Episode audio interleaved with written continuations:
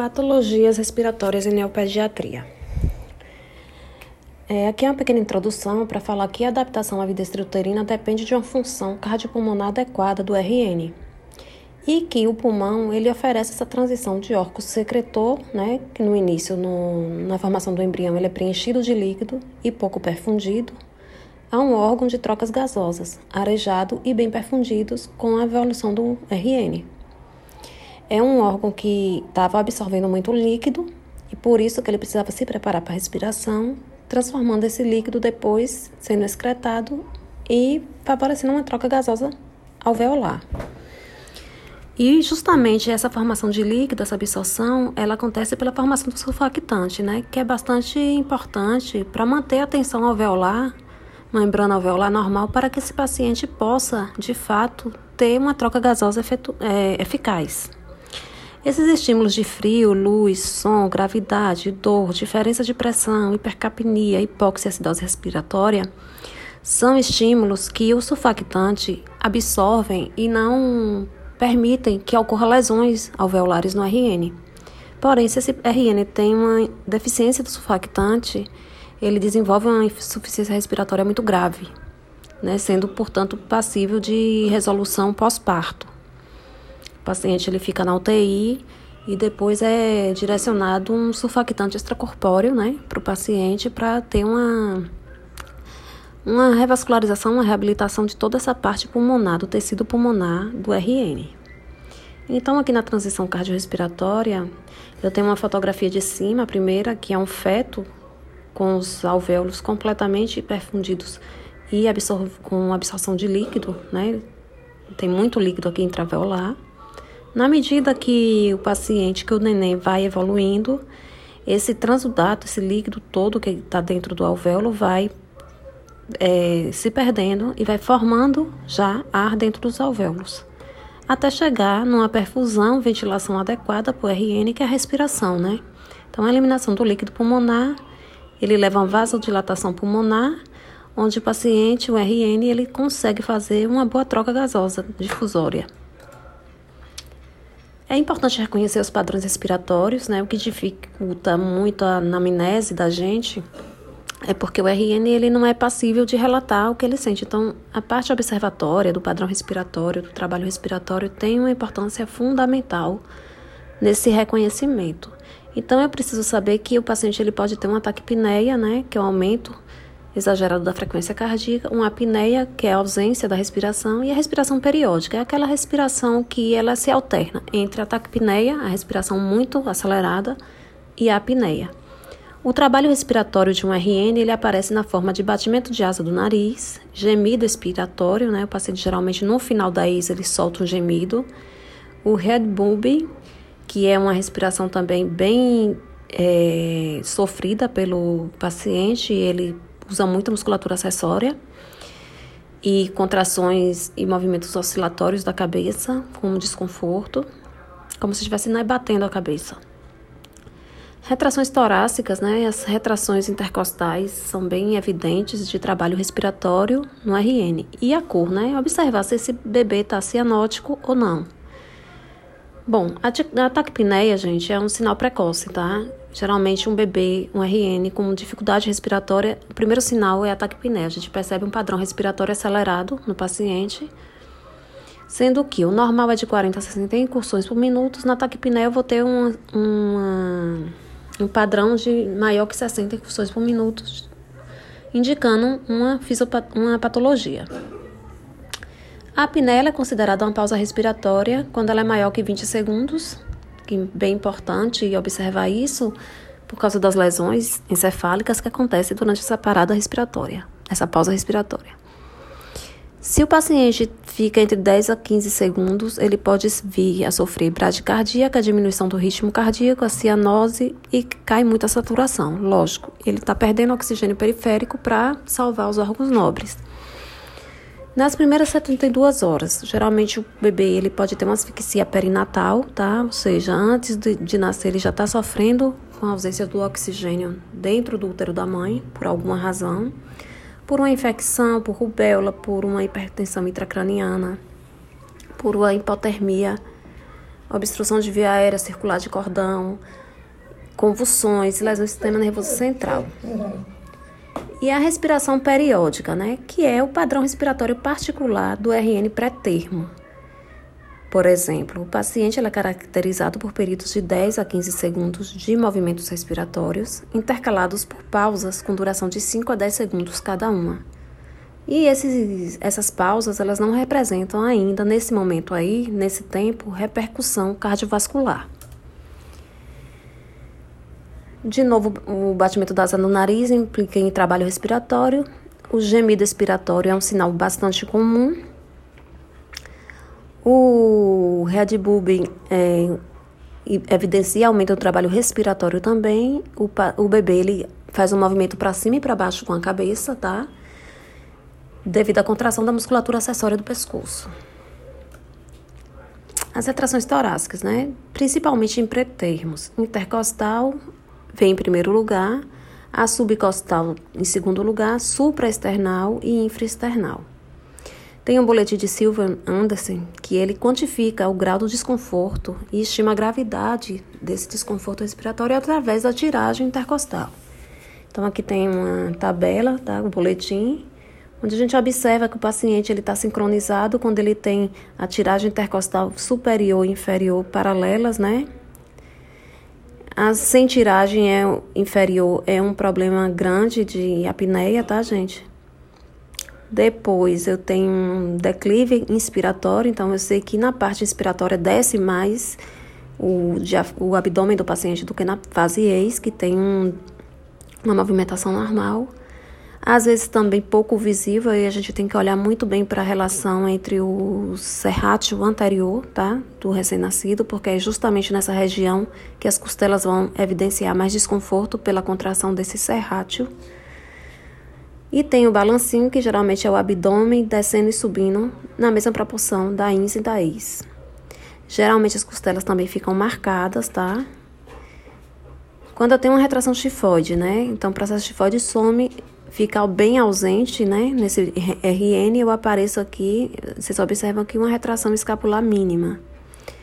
Batimento de asa do nariz discreto, quando ele é mínimo, e quando ele está muito marcado, tá? Bem vermelhinho, ele é bem forte.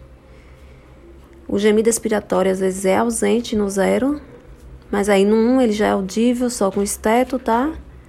E no 2 ele já é audível sem o esteto. Então essas referências são bem importantes para quantificar e realmente tratar de forma correta e imediata esse RN. A cianose, ela pode ser localizada ou periférica. Quando ela é periférica, geralmente ela é benigna, tá? Quando ela é generalizada ou central, aí a gente fica preocupado porque existe uma queda da hemoglobina, né, em maior que 5 gramas por decilitro. Então, esse bebê provavelmente tem uma anemia e está com uma dificuldade respiratória importante. Pode estar tá cursando com hipoxemia bem importante. Os sinais de alerta, né? O que indica situação grave, o que indica intervenção imediata, a gente tem que sempre estar tá observando esses fatores no, na UTI neonatal. Uma obstrução de via aérea, ela pode me levar ao gasping, a sufocação e o estridor. A falência respiratória, ela pode me levar a uma apneia ou um esforço respiratório débil. É aquele esforço respiratório fraco, né? O paciente sofre demais para conseguir fazer uma inspiração. O colapso circulatório, bradicárdico, o paciente tende a perder batimento cardíaco, a diminuir, cursa com queda da pressão arterial, por conseguinte, má perfusão periférica. E a má oxigenação leva a uma cianose, que leva a hipoxemia e uma palidez. O reconhecimento do desconforto respiratório é apenas um conjunto de sinais clínicos, jamais uma hipótese diagnóstica. Isso é importante vocês atentarem, porque é a parte que eu sempre marco nas aulas com vocês, de forma bem importante, que a avaliação faz toda a diferença no nosso tratamento, né? Então, assim, eu não só posso diagnosticar, eu posso também é, tratar bem esse cliente, essa criança também. E depois eu vou sugerir uma hipótese diagnóstica. E após a elucidação da hipótese diagnóstica, vem a sequência de raciocínio lógico. Deve ser a implementação do trabalho adequado de todo o traçado de todas as condutas para esse RN. Dúvidas. Se eu tenho dúvida em relação a, ao diagnóstico desse paciente, mesmo com toda a acurácia sobre a anamnese que eu fiz, mesmo com todas as questões que eu abordei e enxerguei nesse RN, eu preciso conversar com a mãe. E aí eu tenho que perguntar à mãe, né, em relação à história do parto, à história da gestação, a, a história pregressa, de doença pregressa da mãe, se houve ou não. E aí eu vou juntar todos esses dados com a clínica do RN, e juntando também com os exames complementares. Então, uma parte complementa a outra. Se falta uma dessas partes, fica muito incompleto o seu diagnóstico, a sua suspeita diagnóstica. Agora eu vou falar sobre a síndrome do desconforto respiratório, que é uma das primeiras doenças que acometem o RN de forma bem importante e grave na UTI e bastante frequente. Então, é a afecção respiratória mais frequente do RN pré-termo. Por que pré-termo? Porque ele teve é, uma, uma alteração do seu desenvolvimento, né? Ele teve que ter um parto prematuro e a parte pulmonar dele não foi formada totalmente. Principalmente a parte do sulfactante alveolar. Certo, gente? Então, é mais comum em prematuros com menos de 28 semanas do sexo masculino, mas a literatura ela não não explica o motivo, tá? Mas já existem trabalhos que questionam, né? Por que, que no sexo masculino é muito mais evidente do que no sexo feminino. Provavelmente a mãe, se ela for diabética, ela tem uma grande chance de ter desenvolver um bebê com insuficiência do desconforto respiratório, com síndrome do desconforto respiratório, porque esse bebê ele fica muito grande ou fica com uma disfunção muito grande proteica e acaba tendo asfixia ao nascimento. Então, o que é essa síndrome, né? Como ela acontece? Bom, é uma deficiência quantitativa e qualitativa do surfactante alveolar. É a principal causa da síndrome de desconforto respiratório no RN. Ou seja, em 20 semanas, o surfactante alveolar ele começa a ser formado. Ao final da 35ª semana, ele já está todo formado no RN. Se eu tenho um bebê pré-termo que nasce antes da 35ª semana, esse bebê vai ter uma deficiência nessa formação do surfactante total e não vai conseguir fazer a, toda a evolução importante, né, a formação embrionária pulmonar dele para ele respirar bem.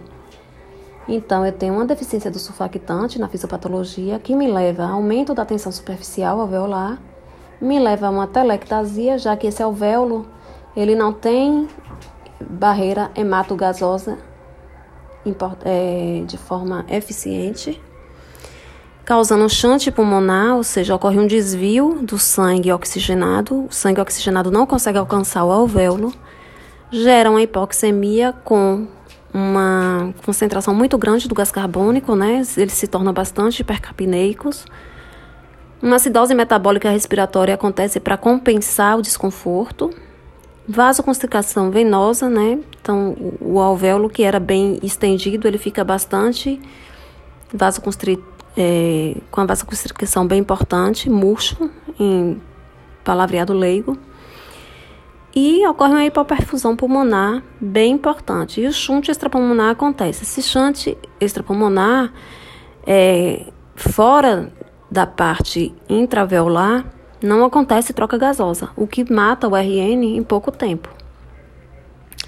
O quadro clínico ele se apresenta com aumento do trabalho respiratório logo após o nascimento, fica bem intenso nas primeiras 24 horas, ocorre um pico também por volta das 48 horas, depois ele vai melhorando após 72 horas de vida.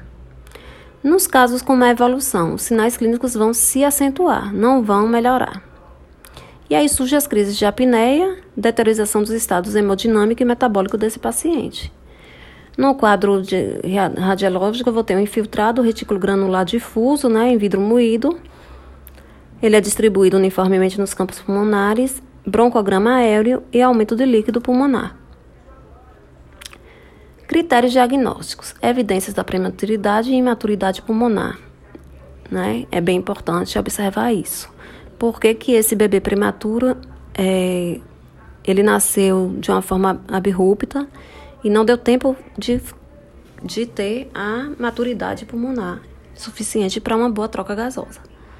Início do desconforto respiratório nas primeiras três horas de vida também é um critério bem diagnóstico, porque é uma evolução muito rápida, tá? Evidências de trabalho respiratório aumentado, radiografia de tórax sugestiva entre 6 e 24 horas de vida. É importante isso aqui porque, como a doença de evolução rápida, o bebê ele pode vir a óbito, tá? Em 7 horas depois de ter tido a doença. Então, geralmente os médicos, os fisioterapeutas, a equipe fica preocupada em sanar o problema e investigar o quanto antes. Bom, os cuidados gerais incluem a temperatura, né? A gente tenta colocar esse bebê num ambiente mais homeotérmico, né? Que ele tenha realmente um, um calor para não perder mais metabolismo, tá? Para não gastar mais o metabolismo desse RN. A gente oferece de forma criteriosa os líquidos, então a expansão volêmica desse paciente é bem reduzida, porque é um paciente que já tem uma doença de base bem importante, uma insuficiência bem importante, que cursa com aumento da permeabilidade vascular. Então a gente evita estender né, a, suporte, o suporte de líquidos.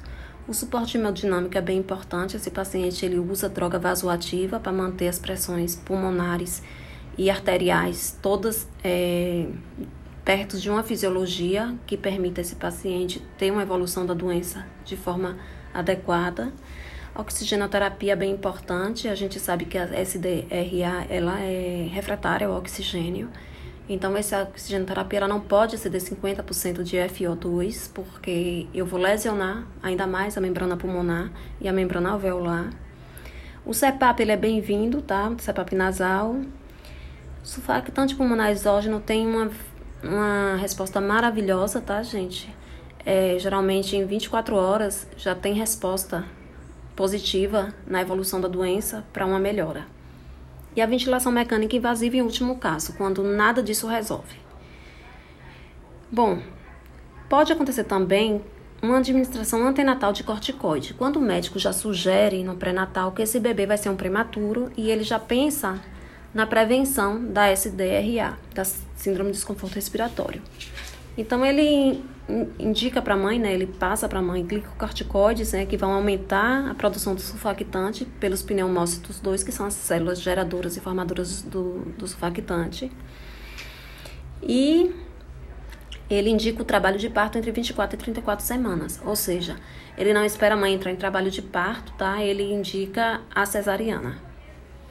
O efeito máximo do, do corticoide no, nessa questão aí do antinatal, ela aparece após 24 horas de uso, tá?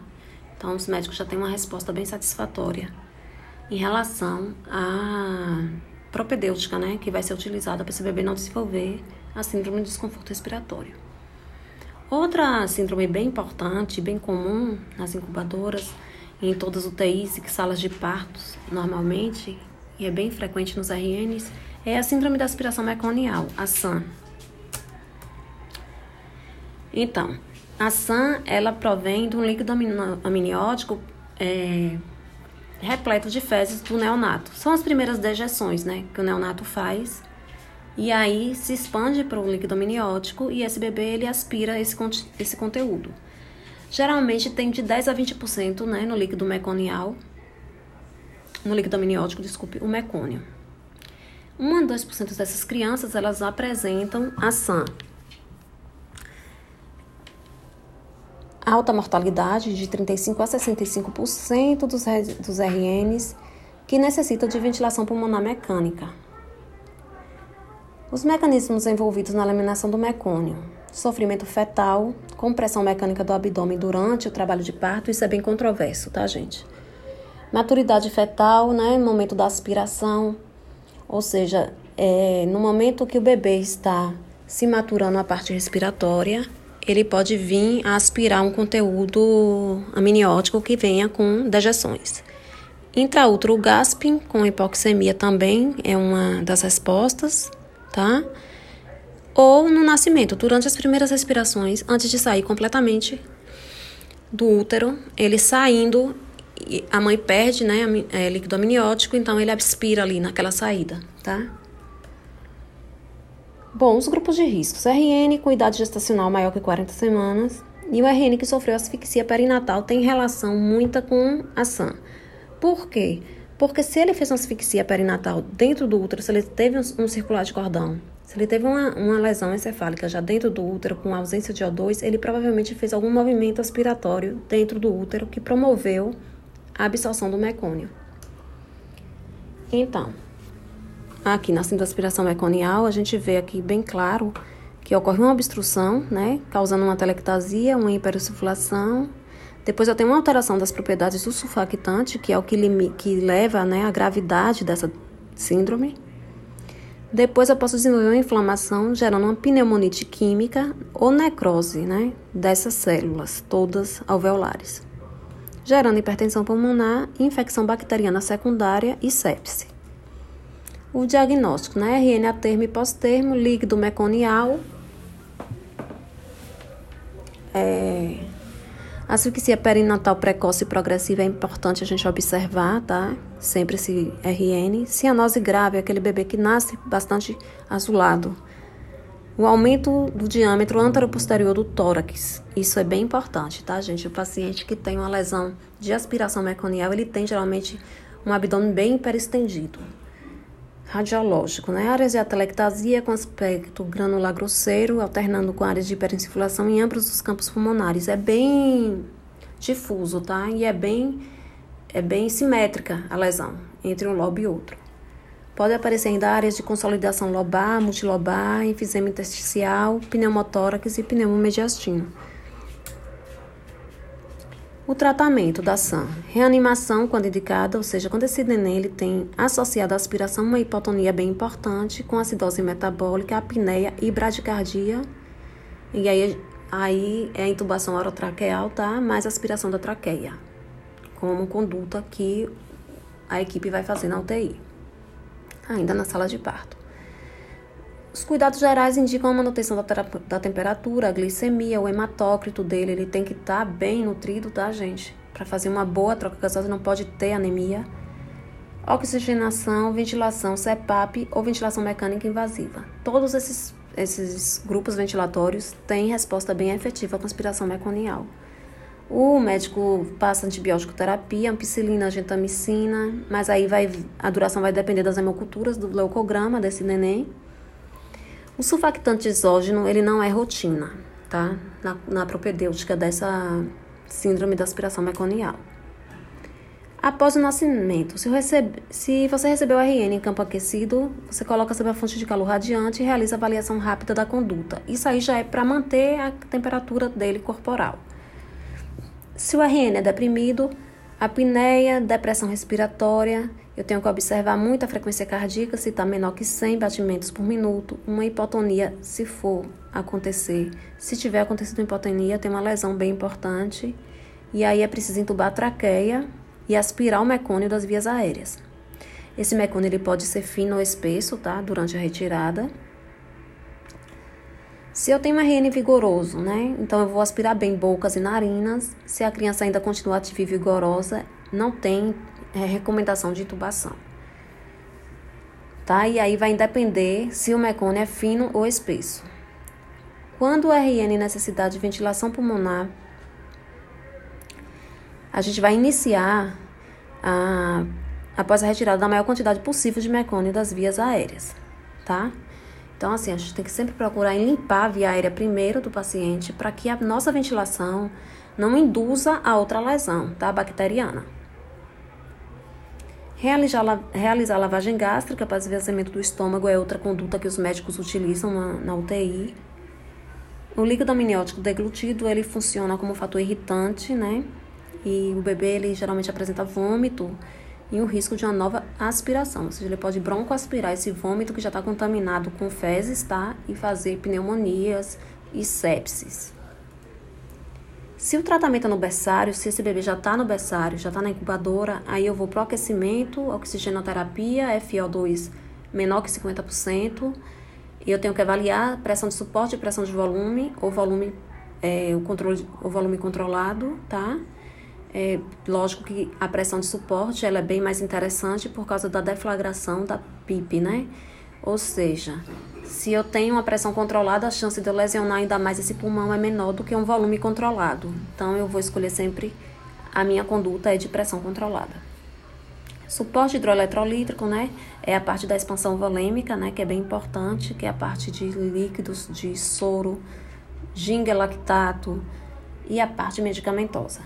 Nutrição é a dieta, tá, interal ou nasointeral antibiótico terapia, sedação, se esse paciente apresenta um desconforto respiratório muito grande, é muito inquieto, faz muito trabalho esforço respiratório. Então, para a gente precaver, para a gente prevenir, desculpe, uma lesão importante neurológica, a gente ceda, pede o médico ceda o paciente e monitoriza todos os sinais vitais desse bebê.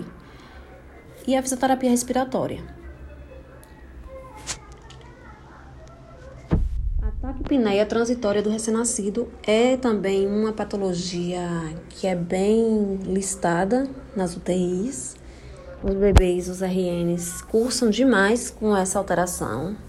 E o fisioterapeuta, ele atua de forma importante, porque ele avalia esse neném, tá? A parte respiratória desde o início até o final do, da, do tratamento, até a alta.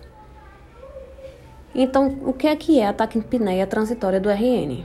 Decorre do retardo na absorção do líquido intrapulmonar após o nascimento. Aquele líquido que o bebê absorve, né, que o alvéolo, dentro do alvéolo, que prepara o alvéolo para uma troca gasosa no futuro, ele tem uma absorção retardada, tá, gente? Esse líquido pulmonar ali retido, ele vai exercer pressão sobre as vias aéreas desse bebê. Durante o nascimento, o que, é que acontece? Cessa a produção do líquido pulmonar. Por quê? Porque o organismo já formou essa parte ventilatória, tá? E esse líquido, ele tem que ser absorvido 70% antes do nascimento. E aí, quando acontece a passagem pelo canal de parto, nesse RN que não desenvolveu esse, que teve esse retardo na absorção, boa parte do líquido é eliminado, mas outra boa parte fica retida, causando hiperpressão pulmonar nesse RN. Os fatores de risco, né? Cesárea eletiva sem trabalho de parto. Por quê? Geralmente, quando os médicos indicam a cesárea, a parte respiratória do RN é que eles se preocupam mais se vai ter alguma lesão ou não. Porque esse bebê pode estar sendo. Pode, poderia ficar mais tempo se desenvolvendo dentro do útero, ou poderia né, ou pode ser retirado antes. A asfixia perinatal tem importância na etiologia, nos fatores de riscos, porque o bebê com asfixia perinatal ele tende a fazer hiperpressão pulmonar também. Diabetes materna e asma indicam também uma preocupação, um fator de risco, né? É uma doença restritiva que pode ser passada para o filho. E a policitemia também. O quadro clínico é, eu tenho uma frequência respiratória entre 60 e 110 incursões por minuto. Retração intercostal discreta, batimento de asa no nariz bem importante, a ausculta parece normal. E quando eu administro oxigênio, a cianose do RN melhora. Então, ele tem um início precoce com melhora do quadro em 24 a 48 horas. A gasometria diminuída, discreta, tem pouca repercussão no pH né, desse RN. Então, assim, se eu for olhar a gasometria desse paciente, a resposta ao pH não vai causar nenhuma alteração na minha conduta. Exames complementares. O raio-x aparece uma congestão hiperilar simétrica, espessamento das cisuras interlobares. Então, a gente observa que entre um lobo e outro, as cisuras são bem amplas, tá? O que indica um sofrimento respiratório importante já intrauterino. As impersuflações acontecem, podem estar presentes também. Geralmente tem uma discreta cardiomegalia ou derrame pleural. Então a gente observa que tem uma aqui tem uma radiografia bem evidente, tá? Onde ele mostra realmente a parte toda de espessamento das cinturas das cissuras lobares. Uma parte bem aerada, outra não. E Aqui embaixo, a base, base de pulmão bem um condensado bem grande, branco. Então, essa, essas alterações aqui, ó, evidenciam para mim uma taquipneia transitória do RN. Diagnóstico diferencial é a síndrome de desconforto respiratório. E também pode ser feito com pneumonias. E aí eu vou ter que ver as evidências de prematuridade e imaturidade pulmonar para conseguir fazer o diagnóstico diferencial. Se o início do desconforto respiratório aparece nas três horas de vida, também é um diagnóstico diferencial, tá? evidências de complacência pulmonar reduzida, capacidade residual funcional diminuída e trabalho respiratório bem aumentado. Então, é quando eu observo que esse paciente tem uma elastância alterada da parede torácica. Certo? O gradil costal dele é mais estreito. Há uma necessidade de oxigênio inalatório, suporte ventilatório não invasivo por mais de 24 horas para manter né, a PCO2 e a PO2 normal. A radiografia de tórax mostra um parêmica pulmonar com velamento retículo granular difuso, broncogramas aéreos entre 6 e 24 horas de vida. A evolução geralmente é benigna, com resolução espontânea em 2 a 3 dias. Tem um prognóstico bem favorável, tá? Evolução satisfatória em 48 e 72 horas de vida. Grande parcela melhora já na sala de parto, com todas as aspirações que fazemos e as condutas ventilatórias. E raramente ele quer, requer uma ventilação pulmonar mecânica. A pneumonia neonatal. Considerações gerais. É um processo inflamatório dos pulmões resultante de infecção bacteriana, viral, fúngica ou de ordem química. Ou seja, eu tenho uma lesão inflamatória decorrente de uma bactéria, de um vírus, né? Ou de um fungo ou até de uma aspiração de conteúdo químico, tá bom? Um dos primeiros sinais de infecção sistêmica vem da pneumonia, que é a leucocitose, o leucograma fica bastante alterado, o paciente ele cursa com febre, ele tem uma dificuldade respiratória importante, um trabalho respiratório aumentado.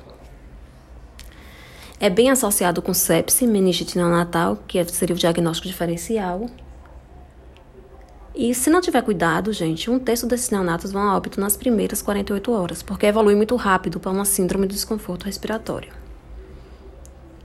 A classificação é pelo tempo e etiologia. Se é precoce, geralmente é, são germes gram-negativos que, que atingem o pulmão desse bebê menos de 48 horas de nascimento. É tardia, é maior que 48 horas e vem por células gram-positivas. O modo de aquisição. Ela foi adquirida antes do nascimento, perinatal ou é congênita, decorrente do trabalho de parto, decorrente de uma infecção da mãe, tá? Ou ela é adquirida durante o nascimento com a falta de asepsia. E aqui tem um organograma que é para vocês entenderem, né? Então, as pneumonias congênitas, eu tenho que observar se ela teve uma infecção no meio intrauterino, se a mãe tinha uma infecção anterior. Então, eu tenho uma passagem, né? Se sim, eu tenho uma passagem direta da via transplacentária. Secundária infecção materna sistêmica por citomegalovírus, toxoplasmose, rubéola, sífilis, listeriose, AIDS e tabes dorsalis. Mas, se eu também tenho uma infecção no meio por coremionite, isso significa que meu bebê teve uma infecção de aspiração de líquido amniótico infectado por alguma dessas alterações aqui da mãe, né? Desses vírus ou bactérias que a mãe vinha trazendo com ela. Então tem uma associação muito grande, né, com a com a taquipneia, taquipneia prematura, tá? Pulmonar do anatomortalidade, asfixia insuficiência respiratória é grave ao nascimento. Taquipneia do paciente, do, do bebê, tá? Bom, as pneumonias elas podem ser adquiridas ao nascimento, que decorrem do, no, dos micro-organismos presentes no canal do parto. Pode ter ausência de antecedentes perinatais de risco e pode ou não se associar com asfixia ao nascimento, que é a parte da aspiração meconial. E aí o quadro respiratório ele pode ser indistinguível da síndrome de desconforto respiratório e da taquipneia transitória do recém-nascido. O diagnóstico, manifestações clínicas e radiológicas são inespecíficas. Infelizmente, o infiltrado bilateral é imenso e se confunde muito com as outras patologias. Sinais e sintomas são